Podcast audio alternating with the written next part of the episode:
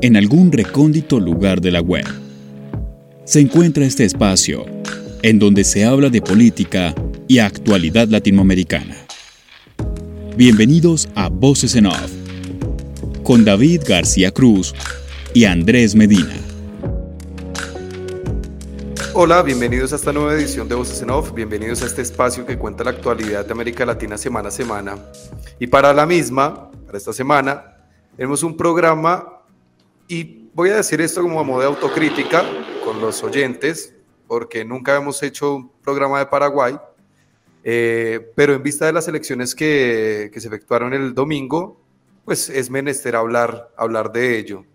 Elecciones que confirmaron la hegemonía política que hay del Partido Colorado, un partido que de los últimos 76 años ha gobernado 71. Eh, el ganador fue Santiago Peña, es el nuevo presidente de los paraguayos. Segundo quedó Efraín Alegre. Y el tercero, que me llama la atención a mí, fue Cubas. Entonces, gana Peña con el 43%, Queda segundo Alegre con el 27,4, por ahí 27,5. Y tercero, que me llama mucho la atención, Cubas, candidato de extrema derecha, saca el 22% de los votos. Entonces hay que estar alerta con las elecciones que vienen en los otros países porque claramente este discurso de ultraderecha o de extrema derecha, como la quieran llamar, ha sido un discurso que ha permeado en la sociedad y que de a poco, en los últimos años, ha ido ganando un lugar relevante en la política. Quedaron terceros con 22 puntos, casi quedan segundos. A pesar que la diferencia que sacó Peña fue bastante amplia, lo que le da bastante legitimidad para los cinco años que vienen.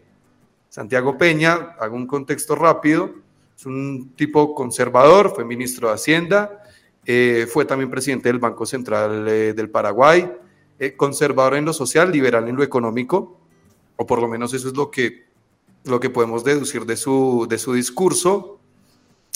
Polémico también, hace pocos días se refirió a los argentinos como que no trabajaban, que eran vagos, un comentario de mierda, porque no nos podemos olvidar que mucha gente del Paraguay en los últimos 30 años ha ido a la Argentina a buscar mejores oportunidades y que no se le olvide a este muchacho que su partido es el que ha gobernado los últimos 76 años del país lo que no habla muy bien de ellos tampoco en el poder. Entonces me parece que fue un comentario supremamente desacertado y vamos a charlar de ese tema con nuestros invitados. Primero presento al productor del programa, Andrés Medina. Andrés, ¿cómo le va? Hola David, súper bien y pues con muchas ganas de aprender hoy porque nos adentramos en la política paraguaya, la primera vez que vamos a tratar este tema, vamos a hablar de economía, de política, de las elecciones, de lo que dejó precisamente esta jornada electoral. Y algunos datos puntuales, ya David daba algunos pero em, la cantidad de votantes, que me parece indispensable para ver el porcentaje de, votantes en Paraguay, ver la cantidad de población que hay en Paraguay, los eh, habitantes registrados para, para, votar son más de 4 millones, casi 4 millones 700 mil, eh, los votantes fueron 3 millones, un 63,24%. Entonces habla de que, que, está creciendo un poco el tema de, de, las elecciones, la gente está yendo a votar, eh, está viendo las oportunidades eh, de un cambio que me acuerdo mucho de un amigo que más adelante voy a hacer la pregunta, que es paraguayo y decía cambio, pero cambio ¿por qué? Si estamos bien. Entonces va una pregunta precisamente que, que hacía un amigo. Eh, votos válidos 2.900.000, votos en blanco 68.000 y votos nulos 13.240. Y como decía David, la hegemonía del Partido Colorado es ingente, es grande. Precisamente vamos a hablar de eso. ¿Por qué? es tan grande la hegemonía después de la última dictadura, ha empezado a crecer precisamente eh, este tipo de, partido y ha crecido. Entonces, vamos a ver cómo nos va con nuestros invitados. Los voy a presentar, voy a arrancar con, con Ricardo Arriola, eh, vicepresidente del partido de la A, que estábamos hablando antes de, de empezar a grabar, de qué se trataba este partido que arrancó como un movimiento y que ideológicamente está ubicado en la centro izquierda, lo que los hace claramente opositores al Partido Colorado. ¿Qué tal, Ricardo? ¿Cómo le va? Hola, David. Hola, Andrés. Muchas gracias por la invitación. Para mí un placer poder compartir con ustedes y hablar de Paraguay en este podcast. Creo que tenemos mucho para, para compartir y además eh, también una oportunidad para conocernos más y ojalá que podamos seguir conversando en otros episodios más de este podcast. Claro que sí, esa es la idea. Empezamos nuestra aventura con Paraguay. Eh, Emiliano Cosio, que ya es de la casa. ¿Qué tal, Emiliano? ¿Todo bien? ¿Qué tal, David? Hola, Andrés. Gracias nuevamente por la invitación. No, gracias a ustedes por atender el llamado. Yo sé que el proceso electoral de ayer fue difícil, ha habido toda una preparación, deben estar cansados. Entonces, bueno, vamos a, empezar. Voy a empezar a preguntarle a Ricardo. Si uno tiene en cuenta eh, la situación económica y social del Paraguay, digamos que nunca ha sido la mejor. Han tenido muchos problemas de pobreza. De hecho, ahora hay bastante pobreza a raíz de la pandemia, hay un desempleo alto. Eh, Peña, que recién fue electo, ha dicho que va a generar durante este mandato 500 mil puestos de trabajo, eh, lo que es una meta bastante, digamos, ambiciosa, teniendo en cuenta que es un país de 7 millones de personas, 7 millones y pico. Es un montón. Eh, teniendo en cuenta esta elección y con, la, y con el porcentaje que gana, llevándole mucha diferencia al segundo y al tercero, ¿qué, qué, qué panorama vislumbra? ¿Cómo cree que va a venir el tema? ¿Va a seguir todo igual? ¿Va a empeorar?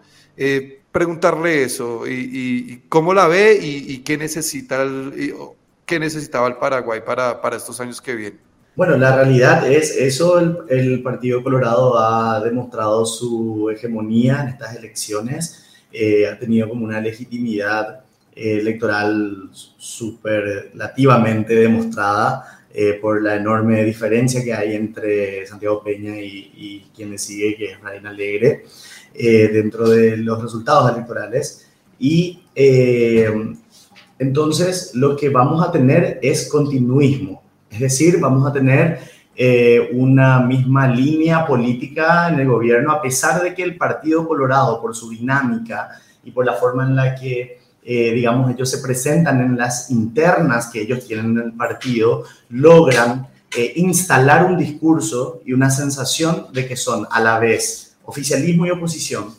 Entonces, tienen esa, esa versatilidad política interna, en esa dinámica eh, partidaria que hace que eh, luego eh, sí haya quedado, o sea, como que queda una sensación de que hubo una contienda electoral, pero la contienda electoral termina siendo como mucho más relevante en las internas del Partido Colorado que finalmente las elecciones generales, y es que vamos a ver los resultados finales. Porque eh, hubo como una disputa muy grande entre los liderazgos principales del Partido Colorado. Eh, el presidente actual, Mario Abdo Benítez, nunca ha tenido un encuentro o.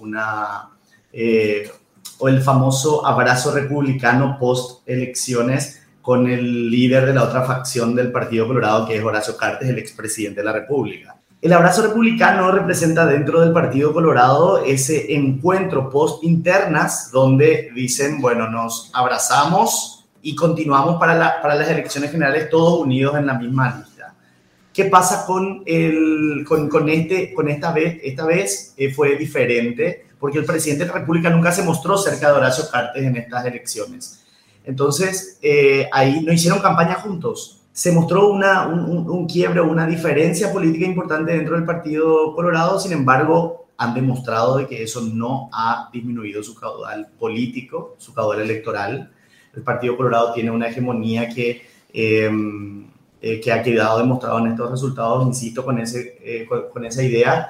Y eh, a pesar de las divisiones internas, a pesar de que el abrazo republicano en las altas esferas no se dio, la maquinaria funcionó bien. Porque eh, hablemos así, porque en realidad eh, también hay como una, eh, hablo de maquinaria porque tienen ellos como una dinámica de trabajo también durante las elecciones, una organización que cuida absolutamente todos los detalles, están presentes en absolutamente todos los colegios y todos los lugares de votación, todas las mesas tienen presencia sí o sí de, de y de miembros de mesa del Partido Colorado, donde logran incluso tener la presidencia de las mesas generalmente, como para tener el control eh, de, ese momento muy especial, muy, muy importante para poder mantener la hegemonía del poder. Entonces, eh, lograron hacer que esto funcione a la perfección, lograron eh, que, digamos, haya una, digamos, una mayoría absoluta en ambas cámaras del Congreso, tienen mayoría propia en la Cámara de Senadores, mayoría propia que ya la tenían, pero en la Cámara de Diputados también. De 17 gobernaciones tienen 15, eh, eh, solamente dos gobernaciones eh, están ahora, eligieron a gobernadores de, oposición. Entonces, más que nunca tienen, digamos, la libertad política de poder hacer lo que, lo que quieren, básicamente. Y social, social y económicamente, bueno, económicamente eh, sí, el Paraguay tiene unos niveles de pobreza importantes. Eh, justamente estaban, eh, hay, algunos, hay algunos datos que nos posicionan a nivel internacional muy en los últimos niveles en cuanto a niveles educativos, a índices, digamos, de, de, acceso a la salud. Hay muchísimos problemas y muchísimas deudas sociales que tiene el Paraguay eh, y que ha sido perpetrada claramente por quien eh, lo gobernó durante la mayor parte de los últimos 70 años, ¿verdad?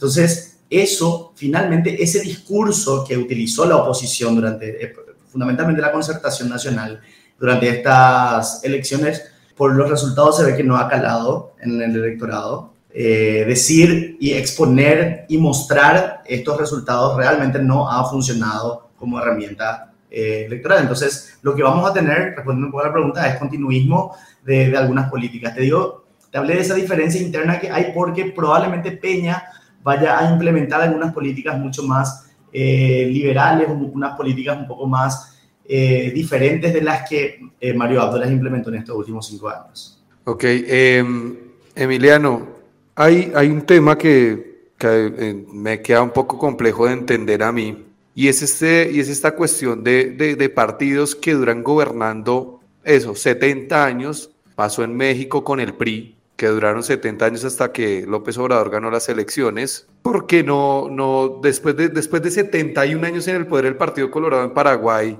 y de ver las condiciones en las que, en las que está el país, con una desigualdad tremenda, con niveles educativos bajos, como decía Ricardo, ¿por qué no cala el discurso? ¿Por qué la oposición es tan ineficaz a la hora de, encarar la campaña y, no pueden acabar con, ese, con esa hegemonía más allá de la maquinaria que, debe tener, que tiene el Partido Colorado?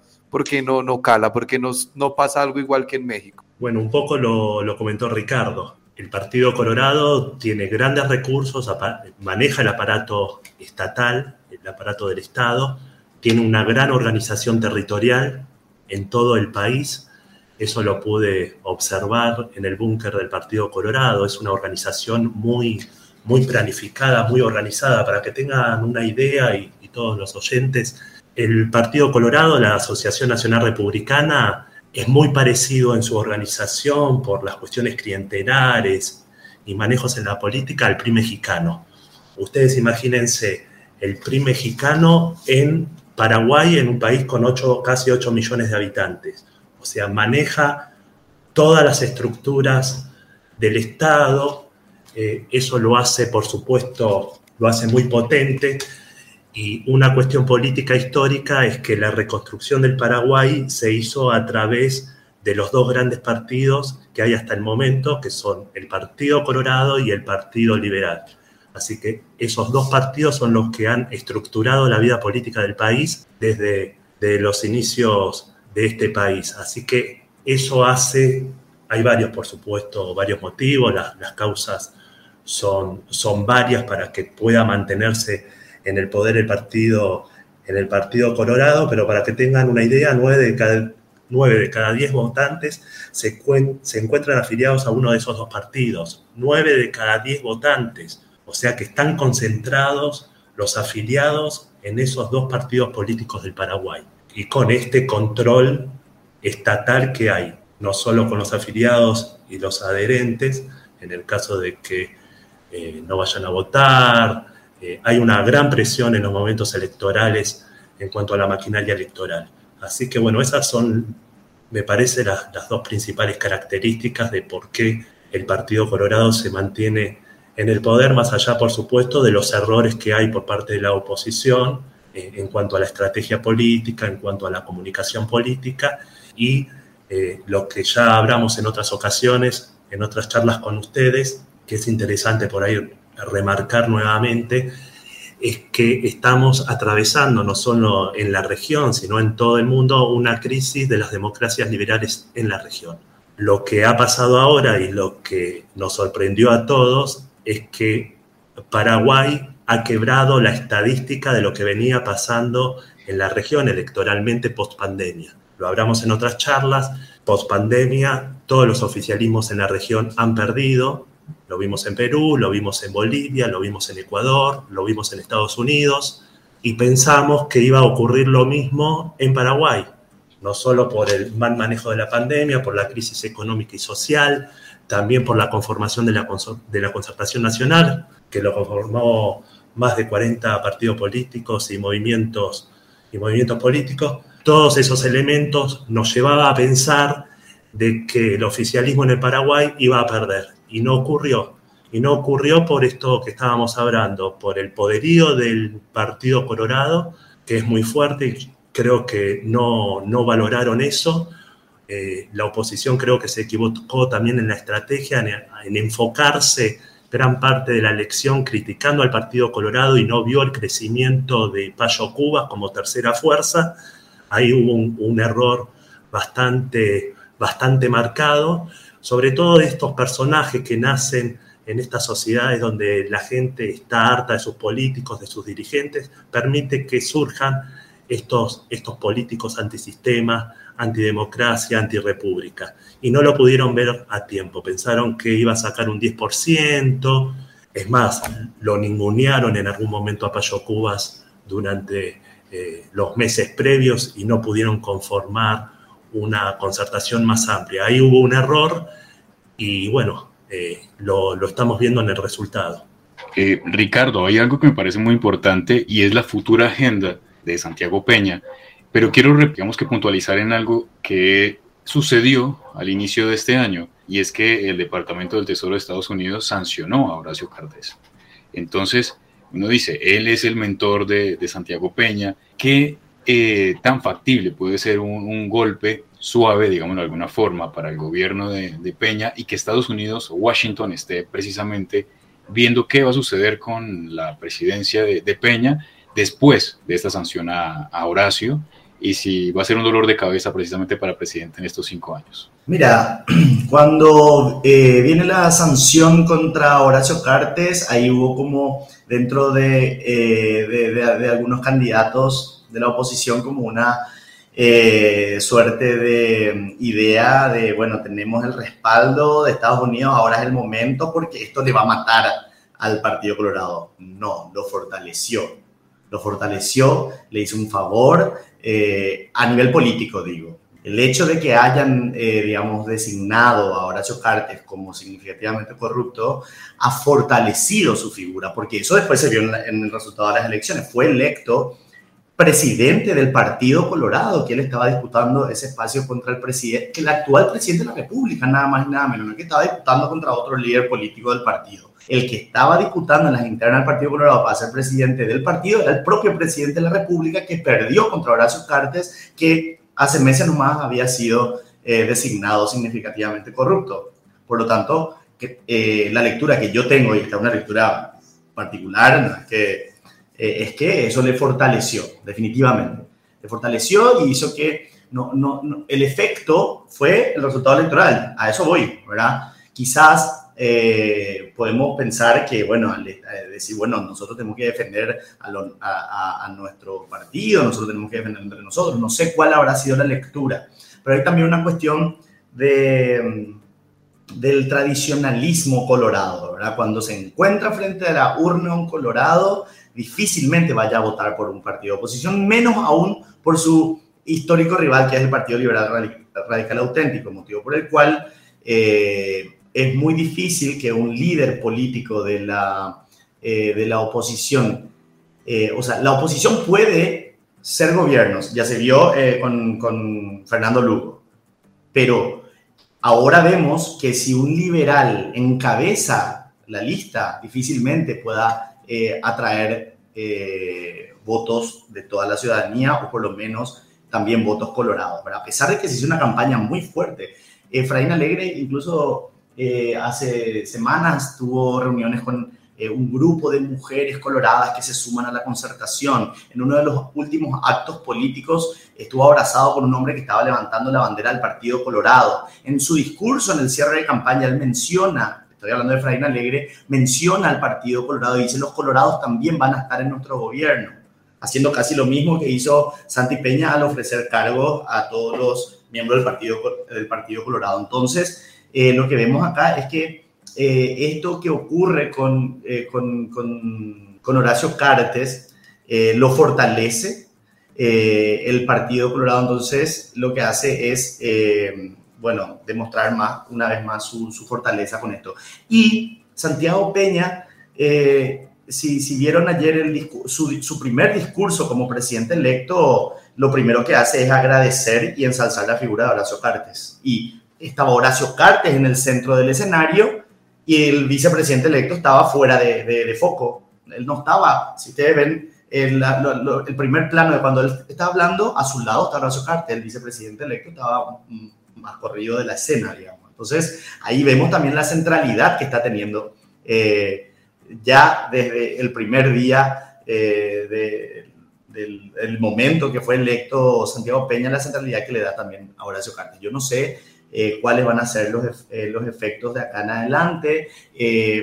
algunos hablan de, de, extradición, algunos hablan de que probablemente vayan a ocurrir más cosas, eso no lo podemos saber, eso va a determinarlo el gobierno de los Estados Unidos, pero eh, esto que ocurrió hasta ahora no hizo más que fortalecer la figura de Horacio Cartes a mi criterio. Y aparte que es un espaldarazo precisamente para Cartes, eh, iniciando desde el discurso que, que ya en, agosto va a tomar posesión eh, Peña. Emiliano, cambiando de frente y hablando de Efraín Alegre, que es la tercera oportunidad en la que él está ahí tratando de lograr la presidencia en Paraguay, pero no la logra, llega a un 27% un poquito más, eh, y lo que decía David al inicio, pero ¿seguirá apostándole Efraín Alegre a, la presidencia o ya será como, bueno, hasta acá llegué después de una hegemonía grande que, todavía falta muchísimo para saber qué pueden hacer precisamente para, para bajar un toque al, al Partido Colorado que sigue siendo fuerte en estas elecciones, lo demostraron. Entonces, ¿qué va a pasar con Efraín Alegre?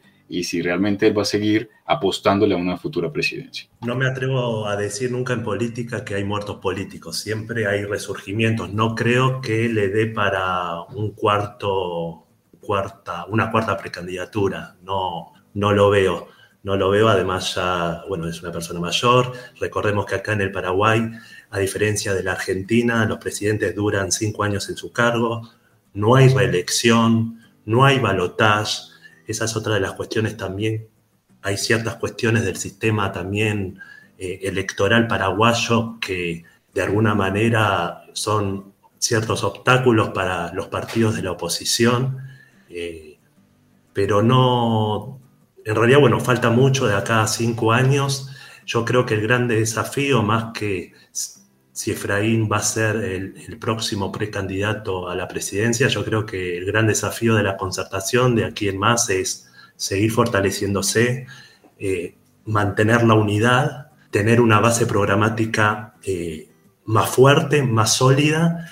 Eh, recordemos que se conformó el año pasado la concertación nacional, no tuvo mucho tiempo también para eh, trabajar con, mucha precisión en la propuesta y sobre todo en una concertación nacional que, como mencionaba anteriormente, lo forman más de 40 partidos eh, políticos y movimientos. Es muy difícil a la hora de gobernar trabajar conjuntamente con esa gran cantidad de partidos políticos que van de la izquierda al centro y algunas veces también a la derecha. Una cuestión es ganar una elección y otra cuestión es gobernar.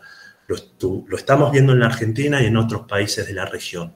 Ganan las elecciones, pero al momento de gobernar pierden en poco tiempo eh, la credibilidad. Lo estamos viendo en Colombia, lo vimos en Chile, lo vimos en Argentina, lo vimos en Perú.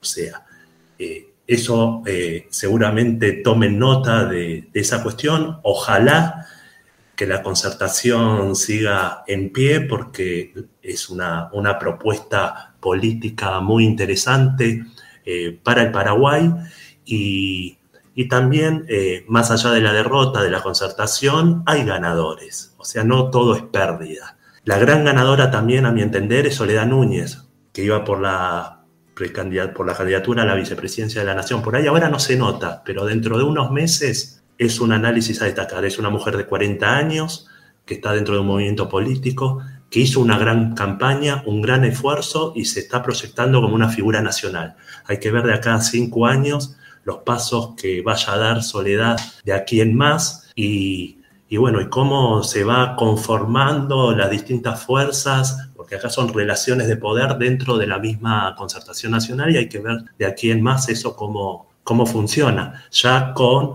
una pérdida de poder de Efraín, hay que ver cómo se da eh, el proceso de renovación dentro del propio Partido Liberal, si realmente Efraín va a seguir llevando eh, el poder del partido o si va a haber una renovación dentro del mismo. Bueno, sí, veremos cómo, cómo sigue el tema de la concertación. Eh, Ricardo, en, en Colombia, cuando eligieron a Duque en el 2018, dijeron que iba a gobernar Uribe. En el 2019, cuando eligieron a Alberto, dijeron que iba a gobernar Cristina. Y acá se habla de que se elige a Peña, pero va a gobernar Horacio Cartés. ¿Qué tan factible o qué tan cierto es eso? O si usted ve en Peña un tipo que en el futuro se desligue y, simplemente haga lo que, lo que él cree que tiene que hacer sin, sin escuchar o sin, o sin estar a la sombra del expresidente. Claramente, eh, Santiago Peña va a trabajar y va a hacer eh, lo que Horacio quiere y como Horacio quiera, ¿verdad? Nunca va a entrar en, disputa ni ir en contra de los intereses de quien es un mentor político, como decías vos, o eh, quien, quien lo trae a la escena política. Eso no va a ocurrir. Una ruptura entre Santiago Peña y Horacio Cartes no la veo para nada, al contrario. Veo un fortalecimiento de ese vínculo, veo como que va a ser el, eh, de que probablemente la presidencia de la República busque eh, Santiago Peña de alguna manera mm, redimirlo al presidente, el expresidente Cartes. Eh, del gobierno en sí, no creo que se encargue Horacio Cartes, ya está, me parece, eh, más interesado en administrar otros intereses más que el gobierno nacional, ahí se va a encargar tranquilamente Santiago Peña con su vicepresidente, que es también un colorado tradicional que maneja y, tiene un conocimiento muy exacto del aparato estatal y de las estructuras partidarias, tienen eh, una legitimidad popular muy grande también, porque hay que decir que acá no solamente votó la estructura colorada, acá votaron ciudadanos y ciudadanas del Paraguay por este modelo político. Entonces tenemos que saber convivir también con esa realidad. Probablemente para algunas personas, para algunos sectores políticos es duro eh, ver este resultado porque vemos que esto es lo que se ha elegido frente a probablemente una propuesta que en, la ilusión eh, proponía otra cosa, pero fue mucho de ilusión. Eh, hubo un error, me parece también a mí, dentro de la concertación de lectura de la realidad. No hubo una captación y una forma de, eh, digamos, de, de interpretar y de capitalizar eh, los problemas y, que tienen las personas y el dolor ciudadano y la rabia y la bronca que tienen muchos sectores. Yo creo que esa rabia y bronca fue capitalizada y muy bien por el Partido Cruzada Nacional, que lo dirige Paraguayo Cubas. Entonces, es un fenómeno, un fenómeno que hay que saber cómo observar también, pero yo no creo que haya una ruptura entre Horacio y, y Santiago, al contrario. Horacio va a estar probablemente eh, interesado en sacarse de encima esta sanción, creo que va a continuar con aquello que ustedes eh, eh, si ven por qué lo sancionaron, es por vínculos que tiene con grupos terroristas, que tiene, o sea, es muy complejo. Quizás son esos vínculos en los que se va a encargar Horacio Cartes, que es algo que supongo yo que le ha de demandar un poco más de tiempo que el ejercicio del poder político en Paraguay, que ha de ser menos complejo que uno de los problemas que él tiene a nivel mundial, ¿verdad? Claro. Eh, Emiliano. sí, ah, sí, sí, dígame. Sumar un, elemento más, que a diferencia de otros países en la región, el presidente de Paraguay cuando termina su mandato se va a su casa, o sea, no, no está como en las sombras, no, no tiene ese poder detrás de la escena no sé si compartiste eso también, eh, Ricardo, no es una Cristina que, una Cristina Kirchner que termina su mandato y, pierde, y pierde el poder. O sea. Mira, perdón, pero Yo, creo, yo creo ahí que eh, la figura de Horacio Cartes es justamente disruptiva también en esa tradición de los expresidentes que desaparecen de la escena política. Porque todos los anteriores presidentes eh, de Paraguay hoy, o sea, que, que siguen vivos, digo, o los no tuvieron relevancia posterior. El que intentó hacer eso fue Nicanor Duarte Frutos y el resultado fue la, eh, derrota del Partido Colorado en las elecciones que hace que Lugo sea presidente. Eh, pero su figura después de eso obviamente decayó. Ok, o sea que es muy parecido a lo que ocurre en México. En México no hay balotage, son seis años y chao. O sea, el tipo se va y después no tiene mucha relevancia. Una de las crisis más importantes que hizo justamente que, que, que, vaya eh, naciendo ya como este germen de unidad dentro de la oposición fue justamente el intento de Horacio Cartes de, eh, de, de buscar a través de una enmienda constitucional incorporar la reelección presidencial, algo que no está previsto en nuestra constitución. Y eso solamente se tiene que hacer a través de una reforma constitucional y eso implica, eh, eh, digamos, mayores eh, esfuerzos políticos. Y eso genera una crisis, así que yo no sé qué va a pasar con Santiago Peña. Tienen mayoría absoluta en ambas cámaras del Congreso, tienen la posibilidad de encarar todo tipo de reformas y todo tipo de adaptación del aparato estatal a sus eh, ganas e intereses, ¿verdad? Bueno, eso, va a ser, eso, eso va a ser muy interesante verlo porque el, el, Partido Colorado tiene una gimnasia democrática en donde son, lo, como usted bien decía, oficialismo y oposición a la vez, entonces va a ser también interesante verlo. Emiliano, eh, cuando uno ve, o cuando yo vi los números, Veo que Cubas tiene el 22% y me imagino que aparte de Peña, el tipo más contento era Cubas. Porque si usted saca 22% es un montón para hacer la primera elección, ¿no? Eh, ¿cómo, ¿Cómo lo ve perfilado? Porque, ojo, si la cuestión sigue así y si el gobierno de Peña no lo hace muy bien, haciendo cálculos o, jugando a, hacer futurología, uno pensaría que ese discurso de Cubas se va a llevar por delante la concertación y va a quedar muy bien perfilado para la próxima elección. Y más si empiezan a ganar eh, candidatos en otros países de este, de este, mismo signo político. Entonces, ¿cómo lo ve perfilado de acá, de acá en más?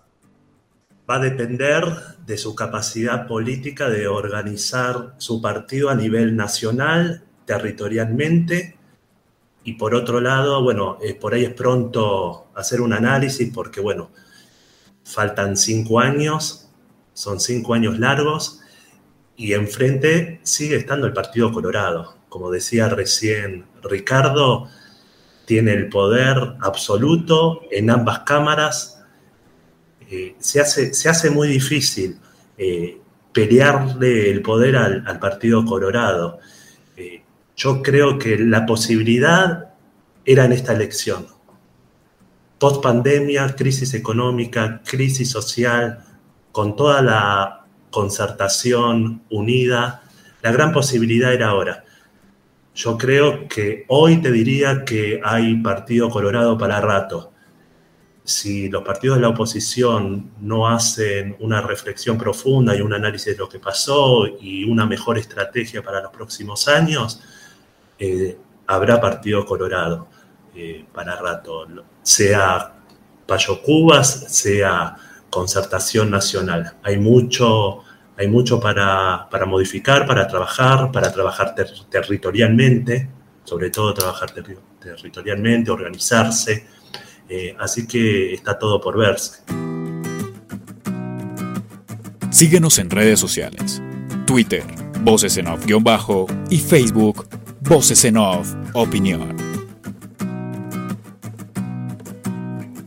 Pues ahora me quiero dirigir a lo que piensa el paraguayo de a pie, de acuerdo a la política, de acuerdo a lo que sucedió estos años, de acuerdo a los partidos políticos. Y lo que me refería al inicio sobre un amigo paraguayo y él me decía, Paraguay es un país estable, su economía es estable, eh, con una moneda fuerte y el país sigue creciendo sin inconvenientes. Y él preguntaba, ¿por qué el discurso político siempre es el cambio si estamos bien? Entonces, así eh, puede ser una postura de, de, los paraguayos, más allá de que tienen mayoría con el tema del Partido Colorado, y su hegemonía, pero ¿cuál es la idea y el pensamiento del paraguayo? Está preguntado para, para Ricardo y para Emiliano, o Ricardo como paraguayo y Emiliano como un conocedor de política y que siempre ha estado muy pendiente de lo que sucede en Paraguay. Bueno, si vamos a ver las, eh, el resultado del, de las elecciones, vemos a un Santiago Peña que se lleva casi 1.300.000 votos. Eh, y no es solamente la estructura, insisto con esa idea porque ahí, eh, bueno,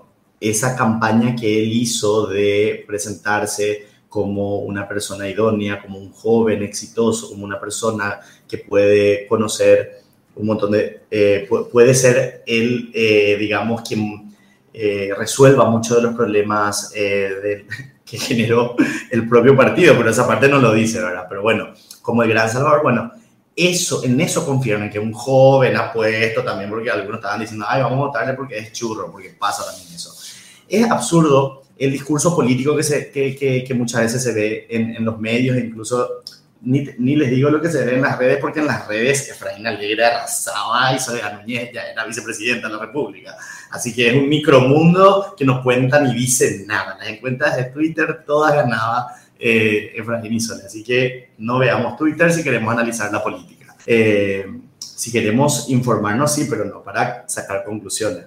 Eh, yo creo que eh, hay también una, una rabia enorme, una rabia enorme. La segunda, eh, la segunda representación parlamentaria es del, eh, básicamente, Alianza Senadores por la Patria. Es interesante el fenómeno Alianza Senadores por la Patria, que era una alianza, es una alianza del el Partido Liberal Radical Auténtico con varios partidos que presentaron candidaturas en una alianza para el Senado. Quedaron electos 12 senadores. Creo que de los 12, no estoy seguro porque hay que ver, viste que se está terminando de definir todavía con el conteo final, eh, de los 12 creo que 11 son liberales.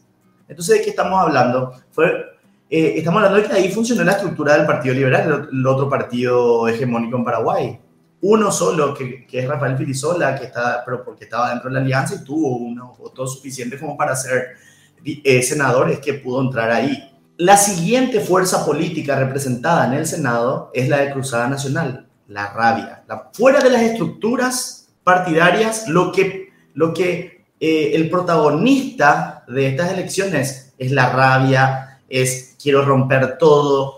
Puedo decir más las palabras, ah, porque si vamos a hablar de Payo Cuba hay que parafrasear. Me cago en el sistema, ¿verdad? Literal. Él se fue y se cagó en la oficina de un juez. Eh, se fue y se tareó, le tiró agua en la cara en plena sesión de la Cámara de Senadores al senador más detestado del Partido Colorado, detestado por la oposición, venerado por sus, eh, digamos, sus correligionarios claramente.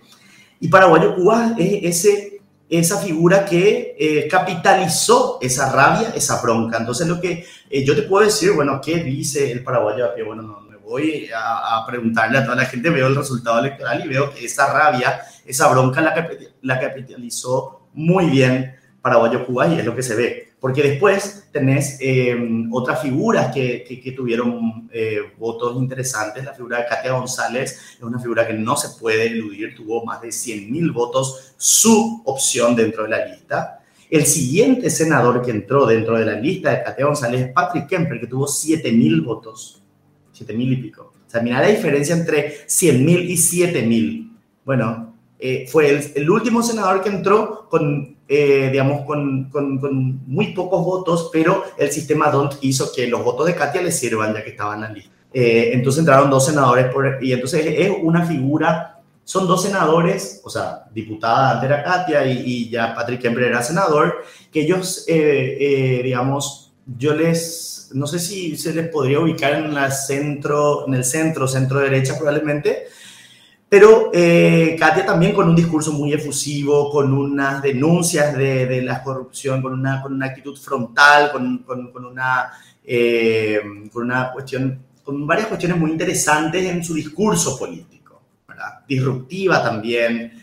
Eh, y es muy interesante también esa, esa representación femenina, eh, pero esa, esa figura de, de, de, de, la mujer no solamente que acompaña o que eh, está ahí solamente para cubrir el cupo femenino de la Cámara de Senadores, sino que una mujer que se planta y realmente denuncia y enfrenta lo que ella considera que debe enfrentar. Es una figura importante, y pero nuevamente encontramos este factor, este factor probablemente más ordenado, probablemente más institucionalista, mucho más democrático. Obviamente no vamos a hacer comparaciones entre horas, entre, perdón, Katia González y, Paraguayo Cuba, pero vemos que hay también una rabia porque ella hablaba desde ese punto de vista en sus discursos políticos. Creo que por ahí yo veo eso ahora y con lo que está pasando ahora mismo, en este momento mientras nosotros estamos hablando, hay manifestaciones en todo el país dirigido por eh, Paraguayo Cubas. Manifestaciones importantes porque ahora empieza el juzgamiento de las actas rabia,